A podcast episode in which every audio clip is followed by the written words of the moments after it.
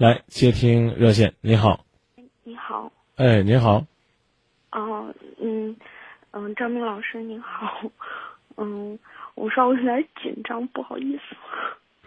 哦，没关系，哦，不好意思，嗯，我的，我就是想，我现在不知道我该怎么办，然后想想请教一下您，我现在很迷茫。嗯，一块儿商量。哦，谢谢您。然后，嗯，我我去年十一月份，然后认识了一个男孩，然后我我跟他谈恋爱，然后到今年七月七月下旬的时候，他生意上出了点事情，然后七月下旬的时候进了看守所，然后我听他朋友说，他大概他这这个事情十一月份会开庭。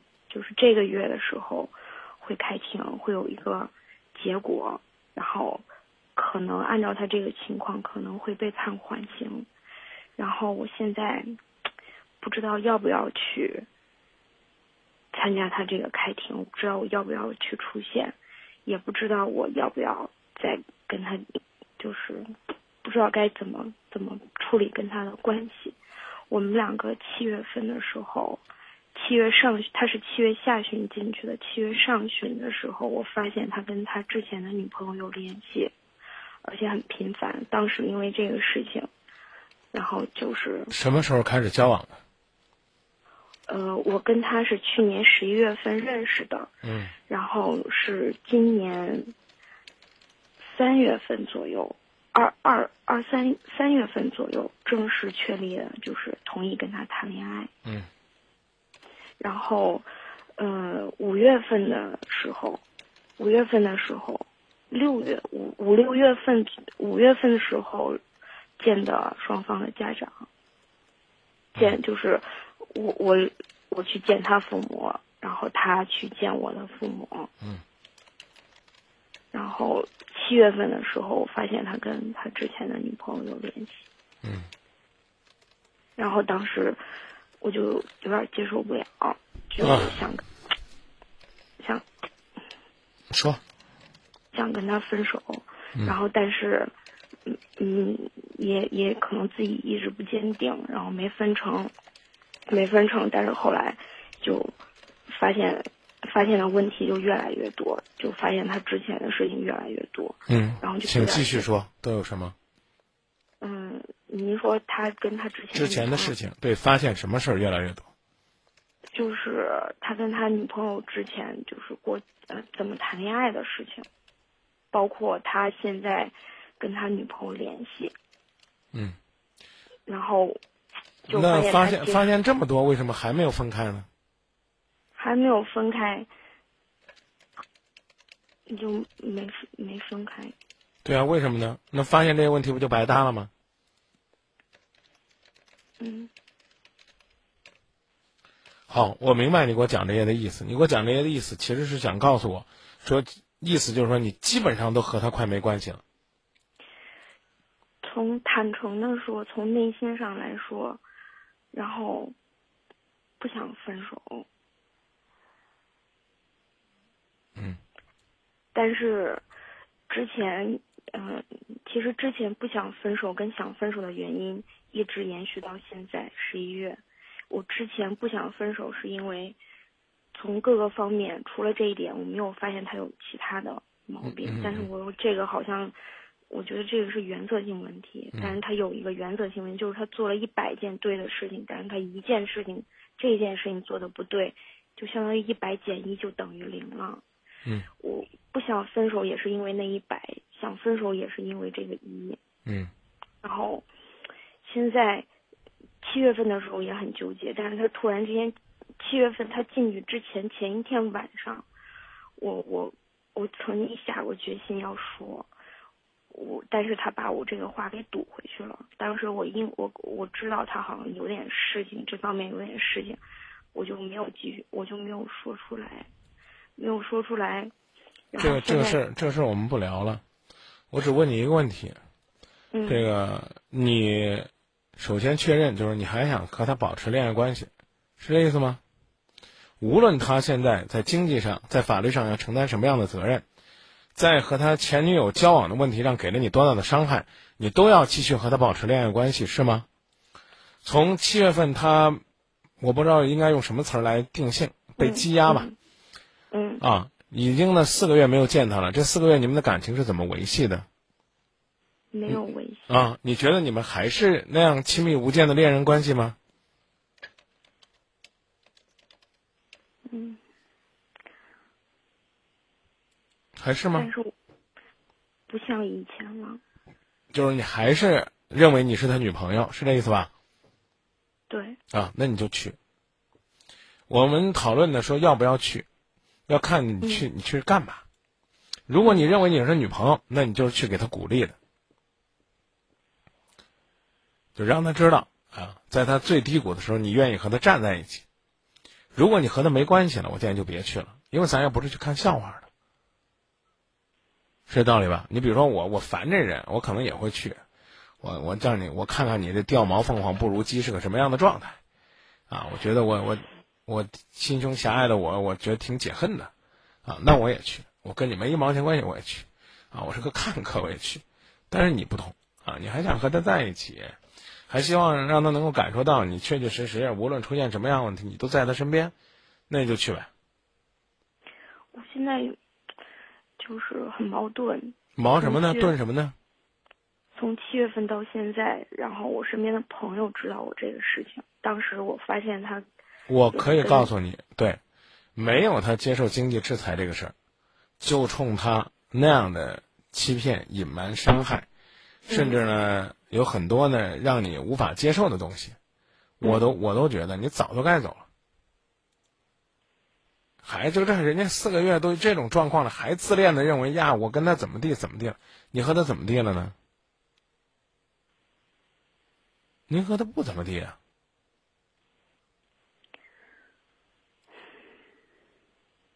你和他是恋人，并不代表呢你能够，你能够陪伴他一生一世。觉得这个时候走对他来说会是一种莫大的打击，你看，又是这救世主理论。有点不忍心。好，这也是我犹豫很大的一个原因。好啊，可能如果没有出这个事情，可能那段时间思考一下，然后沉淀一下，可能就可能会能分开。但是一这样，我现在还拿着他他家钥匙，然后有那你那你跟我说你那你跟我说你矛盾什么呢？那你就别矛盾了呗，你就你就你就坚定的陪伴他呗，鼓励他呗。我我感觉如果跟他过日子，可能就是这个男人不让我在情感上信任他。我我我我现在想我想我现在想问一下你多大岁数？二十七岁，哦，二十七岁了就别把自己描绘的像一个公主，像一个孩子。这个时候是你最好离开他的时候。什么时候离开他？四个月的时间，四个月的时间，我不知道你有没有机会见他。你没有，你去为见他做努力了吗？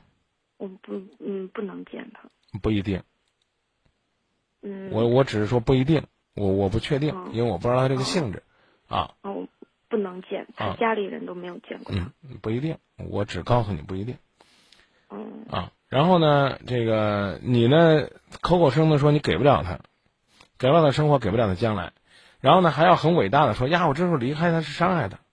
对于您的问题，我我表示不回答了，我可以不回答吧？嗯，啊，最近我发现突突然发现不回答是个很好的办法。我不想，我之前听过你的节目，我不想像别人那样逼你，我觉得那样对您很不好。你不需要逼我，没没什么。嗯，其实其实你不逼自己就好了，谁都知道你应该走。你自己上一次的时候最好的时机你不走，就像你自己那那样讲的那样，你把自己逼到了这个，对，好像是现在离开他，是他这个最所谓落魄的时候。你最落魄的时候你不离开他不好吗？这不正常吗？当他当他已经让让我说完，当他当当所有的人都知道这个人不仅在恋爱当中人品有问题，甚至呢在经济方面还触犯了法律，这个时候你跟他在一起还有什么希望，还有什么前途？这是普通人的认为和看法。嗯你就应该在这个时候最好的离开他。你不离开他，又有什么表示呢？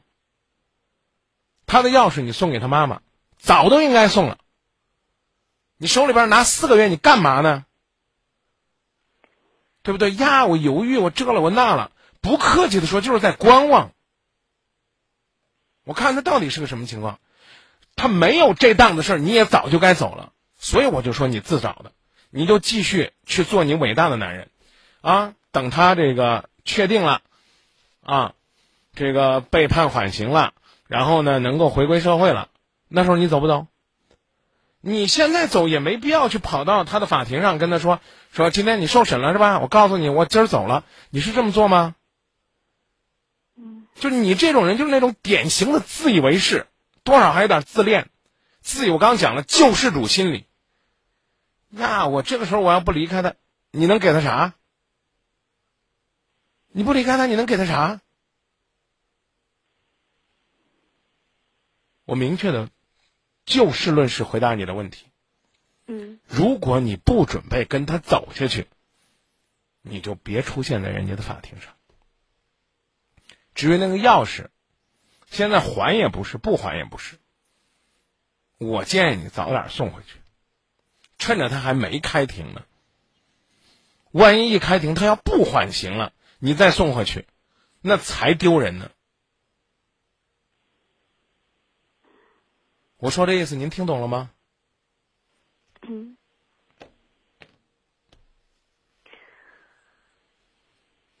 再见吧。老师，我我我我我想我我觉得要牵涉人家家人是不是不太好？他父母，您，您跟他恋爱，您不牵扯他家人干嘛？所以我就说你救世主啊，唯美啊，谁都你要顾及。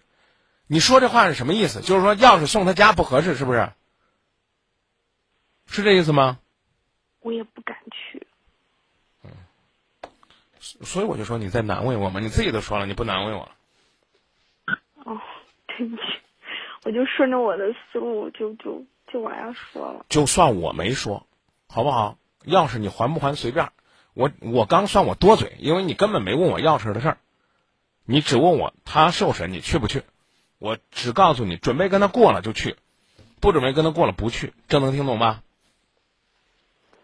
我有时候还会想，他可能也不想跟我在一块儿。如果他要这对这个对这个事儿，我我哎哎哎哎，别难为我，就这，我抓着你这句话就不放了，别跟我再扯别的。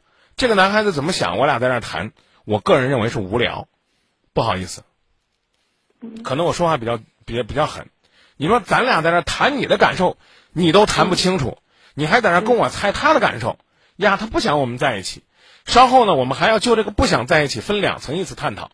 一层意思是他到底喜欢不喜欢你，他喜欢你究竟为什么还要跟他的前女友联系？他和他前女友联系只是为了麻醉自己，还是说真心的不想要你？第二层意思，我们要判断他会不会因为自己经济问题啊受到法律制裁的觉得自卑，因为自卑他觉得配不上你，所以他不愿意连累你。我们还要分析这个人到底呢是一个伟大的要成全爱情的人，还是一个狭隘的要照顾自己的人？你觉得累不累啊？傻不傻呀、无趣不无趣啊？不分析，我没工夫分析这个东西。我是不是只需要分析，只需要考虑我想不想和他在一块儿？我不要不要考虑别的。对啊，你考虑别的，你考虑呀，我要跟他在一起，他会不会跟我在一起？你考虑那个干嘛？你没必要考虑那个，你就是要向所有的人证明你是一个伟大的女人，你其实根本已经不爱他了，在你内心深处那些伤，哪一根都像扎在心尖上刺儿一样，拔都拔不掉。你现在纯粹就是为了那张脸呀！人家万一要说他这样了，我我跟他走了怎么？我刚刚已经讲了，这是最好的时候。四个月之前就应该分开了，这种分开就刚才讲了，跟他的生活断得干干净净的。不客气的说，拿人家钥匙干嘛呢？好了，这这事儿这事儿不纠缠了。我刚说了，不说这钥匙的事儿了。啊，你问的问题，我我觉得问的非常好。你想盼着他缓刑，到那见证那个所谓的他能够恢复自由身的幸福一刻，你就去跟他分享；你不想等他出来了继续跟他交朋友谈恋爱，你就不要去。什么时候来找你了？说要钥匙，好，你对不起，嘴欠，我老提这钥匙事儿，算就不提这事儿了，好吧？就这。嗯。啊，你的钥匙，我我咱就别谈别谈了啊。哦，好，就是如果我特别坚定，要是愿意和他在我不，我历史不容假设。你刚说了不逼我了，我又揪着这话不放了。我拜托你不要让我分析完了，哎，认认真真分析完了，哎之后说，哎，张老师，这事儿放下来，你再帮我分析一下 B。我觉得是个有智商的人都明白，如果你想和他在一起就去，这话我说过了，还有必要再说一遍吗？我就很奇怪，你为什么又要再假设一番？就是他之前跟他之前女朋友联系的时候，我心里那个坎儿感觉好像过不去。我刚已经说过了，你根本就过不去。你现在纯粹是死要面子活受罪。你现在就是虚伪，就跟你说的白了就是这。我刚我刚定性叫什么心理？救世主心理。呀，我得拯救他的灵魂呢，跟你不搭嘎。你拯救他，你拯救他，你认识他一年多，你别让他犯错啊。你认识他一年多，你别让他欺骗你、伤害你啊。对不对？这道理多简单呐！你把自己整的跟一女神一样，人家坑你，跟坑一傻子一样，还搁那自恋呢。呀，我这了那了，我要跟他在一起。你跟他在一起，你就去看他，对不对？十一月份就开庭了，所以我认为你这种问法，我干脆就说的狠一点吧。我昨天说一个朋友卑鄙，我也说你卑鄙吧。尽管这个事儿没那么严重啊，为什么这么说呢？为什么说这么狠呢？就是你还要想让我保证，你跟他谈了没阴影，他今后会好好对你，你不觉得这是在难为我吗？我第四次引用你的话了。因为因为我觉得用着怪好玩的，啊，拿你自己的事儿堵你自己的嘴，怪有意思的。你这个话的潜台词是什么？张明，我要继续跟他谈了，我会不会有阴影？括弧的第二层意思是，那他会不会还跟他前女友联系？我去到法庭看他了，祝福他了，啊，也陪伴他了，到最后他不领情，把我给甩了，我怎么办？你必须要做好这种准备。就是他没有他前女友这件事儿，他随时也有可能跟你分手。人生不就是这样吗？嗯，对不对？嗯，我刚已经告诉你了，你不要问我说我跟他谈了有没有将来，你就问自己，他出来了我还要不要跟他谈？要，要就去看他，不用我再揉的再碎了吧？如果我处在又又又开始如果了。你你太难为我了，我觉得我这我佩服你了。我这句话，我觉得你说的是，就是是属于打防疫针，前潜台词就是张明，你做好准备，我下边要难为你。说吧，我都接着，也不是啥难题，对我来讲没问题，我都能回答。我打电话之前有一个决定，就是我我我他开庭，我去看他。我猜到了，我能我能告诉你，我我猜到了。好，可以。然后，但是。可能不愿意跟他继续谈恋爱了，所以我就说嘛，伟大的救世主，我刚讲了吧，啊，你在所说的都猜到了。如果呢，你只是犹豫，我一说你就放电话就走了，因为是个人都知道，就是这个道理。放下电话自己去想就行了。你看到最后还是要向所有的听众彰显你是救世主，你这就像什么呢？嗯，不是。不，你让我说完。老师不是。就是。你就像是少管所的老师一样，然后呢，你所帮扶的这个孩子，比如说心里有压力，莫非我是？但是我自己都没有意识到我是。啊，你可别给我讲那么玄乎的东西，让我把例子讲完了。嗯，你就像个少管所老师一样，你觉得你男朋友就是个受伤的孩子，啊，且不管那个他在感情上伤害你的事儿啊，他失足犯错误了，你就要关心他，啊，给他做心理辅导，让他有勇气站在法庭上面对将来。然后呢，等他受审那一刻呢，你去关怀他，关怀完了之后，你这就叫扶上马，送他一程，远远的为他祝福。其实你跟他生活不准备有交集，你去干嘛呢？四个字儿：彰显伟大。哎，你非要弄出来一种好像跟张明说的这个不一样的方法，没事儿，我真不怕你难为我。我你你知道，今夜不寂寞，从来就没有觉得我们可以决定人的将来。你说张明，我有一个事儿，你提提建议。这条路可能有 A、B、C 三条路，你可能选的是 B，心里边已经想定了，就是中庸之道。我继续看他，也不跟他谈。但是我认为呢，嗯就不要去看。那当然了，还有呢，还要跟他看，还要跟他谈。你问我张明，你说这三条路哪条好？我当然得按照我自己的想法说，我认为好的路，对吧？对对、啊，我认为呢，如果不想谈就不去看。你说那我呢不想谈，我也想去看。你说我说服你干嘛？我觉得真没必要说服你，嗯对对做做做你的决定您就行说对。啊。这那就这样，不聊了吧嗯？最后最后一个问题，啊，就如嗯，就如果我这个谈与不谈这个意志还不是说特别坚定，就是我百分之百做到，如果他出来了，然后做了一些什么样的举动，我内心有动摇了。然后我就百分之百不管他做什么，他就算把头磕破了，我都不会跟他谈。就是我如果人家人家干嘛给你磕头呢？所以我就说救世主心态。我我就说这个你你听听你这个内心深处的潜台词，就觉得好像你才能决定这个男孩子的感情和将来一样的。哎呀，我我我一会儿给你选首歌啊，叫《藕断丝连》，我现在先给你准备着，你接着问吧。就是如果我没有做到，不管他做什么，我百分之百坚定决心就不会再回头了。我就我就按照您说的这个，如果我觉得我还没有做到，不管他做什么，我都不心软，都不心动，都能视而不见。如果我做不到这样，内心就是如果做不到百分百超级坚定，我我该怎么办？我先 我我先给你分析分析这种心态，你这种心态就是说这个男的死心塌地爱你，你是来在这段感情当中做主的，我明确的怎么可能？怎么可能？如果他是这样的，我说你说，我说你说，嗯，对不起，此刻该我说了。嗯。你刚做这个假设，就是感情由你做主。嗯。啊，他的种种表现，你该做什么样的判断？我已经告诉你了，这段感情你做不了主。听懂了吗？所以你这个问题根本就不存在这种假设。啊，他这样对我也好，那样对我也好，这句话搁在这儿，走着瞧。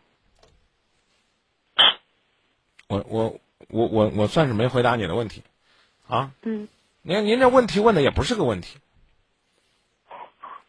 啊，我犹豫完了之后，我做决定了，你觉得我能不能坚定的拒绝他？我可以告诉你，最好的机会你已经错过了，我我已经看透你了，你去你去吧，一定是再碰了钉子，最后伤痕累累，哭着离开，就这么说好不好？啊，从我这个角度来讲。嗯。这个我完全不必在乎你的感受，你去帮一帮这个所谓的、所谓的失足青年啊，你去伟大一把不是坏事，但是是你打电话啊，如果是这男孩子，如果是男孩子他父母打电话，我一定会建议你去看的，那那是一种关怀，是一种力量，没错啊，最起码代表这四个月你一直在守候他的消息，将来你也愿意做他的朋友陪伴他，不管这个朋友是不是恋人，其实你就想展示这样一种状态。姑娘，你没那么豁达，这男的也没那么豁达，你这么做也依然感动不了他。不讨论了，中不中？你刚说了不逼我了，我第六次说这句话了，我还是把那句话搁在这儿。想跟他谈了就去见，不想跟他谈不去见。你说我不想跟他谈，也想去见，你去见，对不对？一共就他到十一月底开庭，不就一个月的时间吗？这一个月的时间足够你思考。求你了，别缠着我，行不行？哦，对不起，对不起，对不起。所以我就知道你为啥。你说呀，张老师，我可紧张，你就怕跟我起这样的冲突。你明知道你就是这么，就这么这么要追到底啊，各种各样的假设，生活不容假设。你现在的心态，如果说你说你不跟他谈，还要去见他，是真的。我刚刚已经讲了，叫救世主心态。其实你是想跟他谈的，你只是希望在张明这儿。通过我们的交流，能得到一个保证，就是说你如此的去关怀现在在最低谷的他，你希望他能够给你一个真心的回报，好好的和你谈下去，这是你内心深处最真实的想法。嗯，你希望他能感动，能被你的爱打动，能收回他跟他前女友的那种放纵，能改掉他在生意上的这个这个挫折和失误，好好的跟你谈，我告诉你门儿都没有。你这个事儿对他的关怀和他情感上的触动是两码事儿。我并不是说他永远都要跟他前女友联系，而是说是两码事儿。嗯嗯你现在这种心态谈不好恋爱，就就是先把自己放到我刚刚讲了要决定人家的位置，其实可怜巴巴的，就是一块案板上的肉，任这小伙子宰割的。我觉得从一开始好像主动权都并不在我手上。所以我就告诉你嘛，所以我就告诉你了，正是因为你自己没有主动权，所以在我这儿你还才要似乎表露出来，你已经掌握了主动，或者说试图去掌握主动。越是有这种心态，越说明你心虚，门儿都没有。还记得我刚跟你说要放什么歌吗？嗯，那种事情如果发生了，我接下来也不会幸福。我不跟你讨论这个，我问你还记得我跟你说要放什么歌吗？嗯，我记得，我记得您说什么歌？藕断现在就听歌，嗯，谢谢你。没问题了吧？嗯，没有啊。啊，除了如果这个问题，其他问题我都还可以回答，但是我不接受如果。我刚刚已经告诉你了，你这段感情，我现在能给你列出来三十种可能，我们没工夫讨论这个。这三十种可能，搞不好下边还会每个再研发出来三十种可能。今儿晚上我们就得聊九百种可能。老师，如果是您，您我不回答如，果的问题。但是您建议您建议我离开他，对吗？您现在你觉得你们两个是是在谈着吗？还在保持恋爱关系是吧？是不是？嗯是不是？好，这个问题不回答我，不用回答我。你问我的问题最早不是问我要不要和他谈，要不要离开，而是问我要不要去见他，去在法庭上见他。对我的回答是什么？想和他谈了去见，不想和他谈了不见。你说我不想和他谈去见行不行？我说也行。这就是今天咱啰嗦了三十分钟的内容，哦，三十分钟过去了。听清楚了吧？嗯，好，谢谢谢谢。我觉得我不用再回答了，你非得问我支不支持你跟他谈，你支持跟他谈，你就要放下这一切，放下他之前见前女友，放下他现在所谓的人生低谷，你去帮他，你就和他是平起平坐的，不是由你来决定感情，不是由人家跪在地上给你连磕十三个响头，一听这话就是自卑的、可怜的那种人才会做出这样的假设。你可怕的是这种心态，就这种心态谈不好恋爱，跟谁都谈不好，跟这男人谈不好，换个男的也谈不好，根儿不在他，对就这种心态跟谁都谈不好。对，你凭什么觉得你比别人高人一等？你你就比别人怎么怎么样？你比别人高尚吗？你不用不用总结我的观点，你恰恰理解错了。你不是比别人高尚，而你在这段感情当中就是一个任人宰割的位置。所以你不服，你要抗争，你好不容易抓着这样一个机会，你想借这个机会来展示自己在这段感情当中的伟大。这种伟大不等于爱情。你在这段感情当中，你就在这个机会上，所谓的展示你的伟大，也不代表你在这个男孩子上能占任何的上风。你要占上风了，我就不跟你谈了。就我我说的是张明，我就不跟你聊了。问题是你有这样的想法，恰恰是你已经掉到谷底了。就就是用最难听的话说，你男朋友啊，因因为他不在嘛，没听嘛，就是像这样的啊，脚踩两只船，在外边跟别的女的还勾三搭四、藕断丝连的男人，像这样在大是大非把握不住问题，几乎就要接受刑事处罚，马上就要判刑的罪犯，可以这么说吧？我刚刚说了，用最狠的词儿，你还觉得你自己搞不定他，还在内心深处在那千千绊绊，觉得我该用什么样的方法才能去俘获他的心？你不觉得可怜到极点了吗？你男朋友能够收心悔改，叫浪子回头；不收心不悔改，就是这个社会道德底层之底层，因为他已经触犯法律了。我讲的意思你明白吧？嗯如果你父母跟你说，哎，明儿我给你介绍个你男孩子吧，这个男孩子吧喜欢跟那个女孩子勾勾搭搭的、牵牵绊绊的，而且还判刑了。如果简简单单的是给你介绍这样的男朋友，你要不要？不要。你肯定不要，可到现在，你身边有这样一个所谓的男朋友，你还战战兢兢、如履薄冰、忐忐忑忑，不知该怎么做，这是最可悲、最可怕的。并不是像你说那样呀，你你你凭什么决定人家？不是你在决定人家，是你在面对这样一个谁觉得，哎呀，他要改不好，我们都不要他了。因为我为什么要老要强调这话呢？我们不能把犯错的人都一棒打死。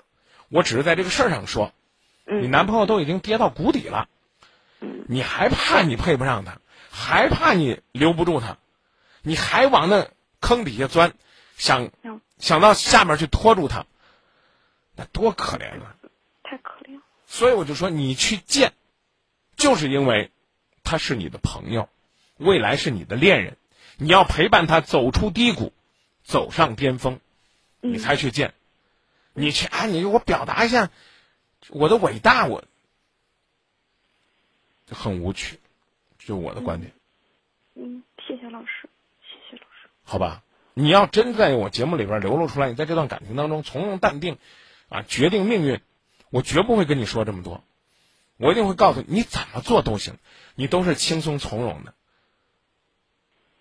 嗯，没有，是是一个纠结体。对，就唯唯诺诺、吞吞吐吐，前怕狼后怕虎，怎么做都不行。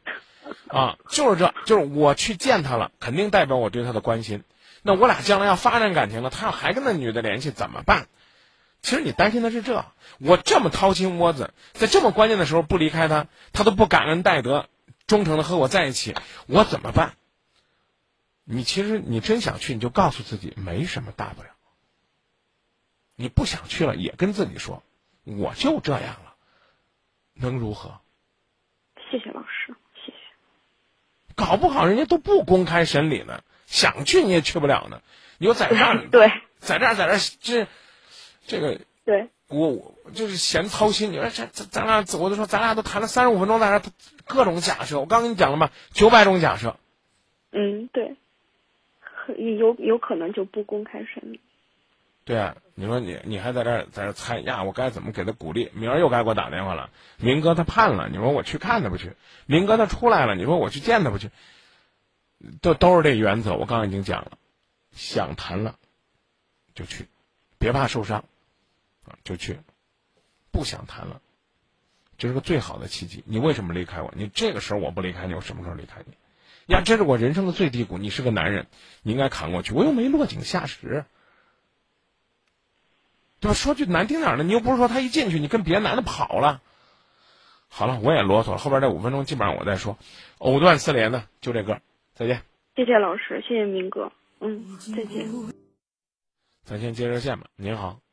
哎，你好，哎，张老师，你好，你好，呃，我有一个比较困惑的问题，想跟你说一下。啊，一块商量。嗯，就是我在现在我感觉一听到我们节目，我觉得就心里面有一种就是那种负罪感，因为我之前对一个女孩，因为在我跟我女朋友谈恋爱的时候认识一个女孩，然后我们在一块儿，也就是就是像那个脚踏两只船啊。然后后边我还是跟我女朋友结婚了，我感总感觉到现在对不起这女孩，放心不下。现在我不知道是咋的能，因为她现在还你你你跟那个女孩子分开多久了？一年一年多了，一年多。以前你是怎么对不起她？嗯，就是就是他女朋友后边就是没没在一起啊，就这样的。哦哦哦哦，那个你当时脚踩两只船了是吧？对对对。啊，那个，你当时踩的哪两只船呢？就是我现在的老婆和他。啊。嗯，你现在因为这个愧疚，想做什么呢？我不知道我怎么，我就不知道我要想怎么能。感觉每次听到我们节目，就心里面挺压抑的感觉。每次听到什么挺压抑的？听到我们那个节目啊，感觉到好像是我就觉得挺愧疚。听到听到听到我们今夜不寂寞，你压抑？对呀。我们今夜不寂寞没怎么你啊？不是这个意思，就是你谈到这个感情问题，我心里面总会想到这一块儿。呃，想到哪一块儿？一想到这个女孩，我现在总想到就是感觉对不住别人一样。好，让我来整理一下你的思路。你和你的前女友恋爱的时候，你脚踩两只船，因此呢，你觉得你对不住你的前女友。啊，每每呢听到《今夜不寂寞》节目当中别人诉说情感问题，你都会觉得挺压抑。这个压抑呢，某种意义上也是一种惭愧，也是一种自卑，也是一种自我的伤害。所以呢，你特别希望跟我来聊一聊，看看呢此时此刻的你应该怎么做，怎么过，应该怎么办。我我可以这么理解吗？嗯，可以吧，也啊。，当你问我怎么办的时候，我明确的告诉你，凉拌，什么都 什么都别办。你当初觉得你对不起你女朋友的原因是什么呢？是因为你脚踩两只船，是吗？啊，不，呃，张云老师，可能你还没，我能再补充一一点吗？还需要再补充吗？不需要再我补充了。一我补充一点，你你可能这一点你没有完全理解，就是我我在，嗯就是我在跟我现在的老婆谈恋爱的时候呢，又认识了一个女孩，因为嗯我跟我现在的老婆呢，就是那时候也没结婚，嗯。就是两个都在谈朋友，然后我在郑州，她在家里面，后边又认识了一个女孩，认识了一个女孩，就是有其他原因嘛，没有结婚，啊。没有跟这女孩在一起，然后跟我自己就跟我现在女呃老婆，也就之前女朋友嘛，啊。两个人也就是在同一时间都，结果我就我感觉到就是同一时间认识的，因为感觉到就是不对这个女孩，我谈了几几年不知道咋的。解释解释没有任何的意义，对，对于你重新来定义你这个事儿没啥意义，因为“脚踩两只船”这句话最早是从你嘴里边说出来的。是啊！不管不管呢，你把自己这个现在这种“脚踩两只船”描绘的多么伟大，描绘的你和这两个人的相识几乎没有时间差，没有意义。你总不能穿越，你总不能穿越回去到古代，啊，到古代你就算是听我说，你就算是娶俩也是一妻一妾啊、哪个妻哪个妾啊、你你让这个当妻吧，对不住那个妾；你让这个当妾吧，对不住那个妻，怎么办呢？你就算是穿回去当皇帝，三宫六院七十二妃，那你也得有个排序啊，位置也排不过来啊。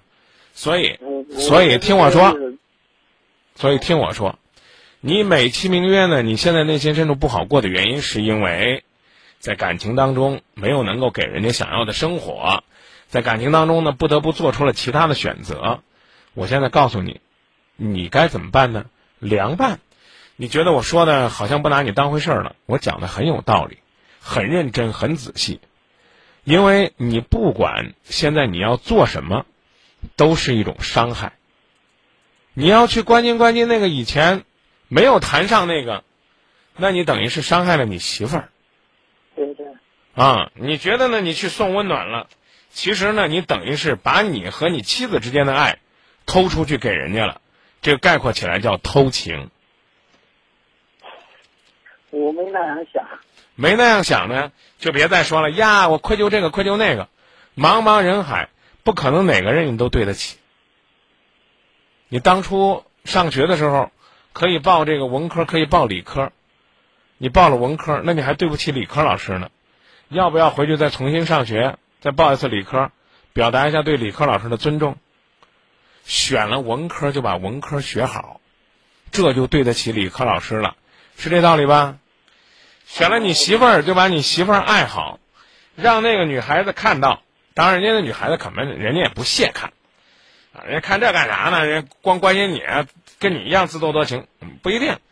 你要假如那女孩子能看到，让她看到你没有选她，你的的确确是真心实意的爱你的媳妇儿，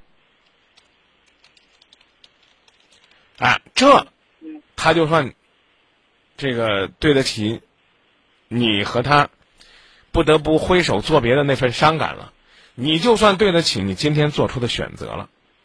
当年你觉得你对不住人家，是因为你曾经有一段时间脚踩两只船了。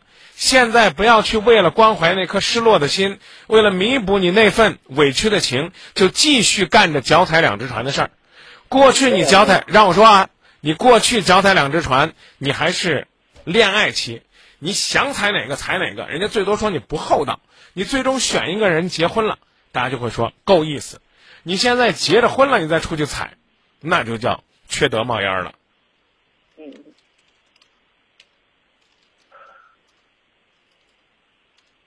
行，我我知道张明老师。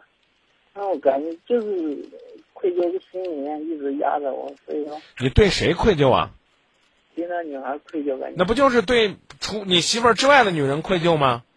你对你媳妇儿之外的女人愧疚，就好好的爱你的媳妇儿。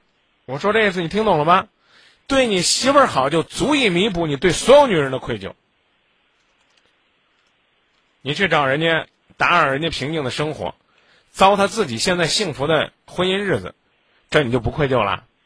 天天晚上，天天晚，天天晚上抱着你媳妇儿，做梦的时候喊着别的女人的名字，对你媳妇儿就不愧疚了？人不能太虚伪了，这就属于你现在这种状态。呃，往好里说呢，叫婚姻当中成熟了，懂得反省自己了；往狠里说呢，稍微有点饱暖思淫欲了。哎，我现在有媳妇儿了，我日子过得成嘞，得嘞，不错嘞。呀，我曾经还有那么一个女人，我要不要去关心她呢？哎，算了，别去关心她了，我有媳妇儿了。可是我当年没有选她，她那颗受伤的心，如果需要我来安慰，该怎么办呢？如果这个女人现在她还需要你来安慰，你就等于把她变成了小三儿，把自己变成了我刚讲的偷情的野汉子。你你你你，对啊，你不会，你那你就别想呗，想想又吃，想想又吃不到，你说多累啊！不是，我只是感觉到听我们的感情节目，我就是一哎，得嘞，别说这话啊！特别说这话，我告诉你，我刚已经说了你内心深处的狭隘了。看警匪片儿，人家看的是人民警察的真英勇神武，你光在那看犯罪分子的老奸巨猾。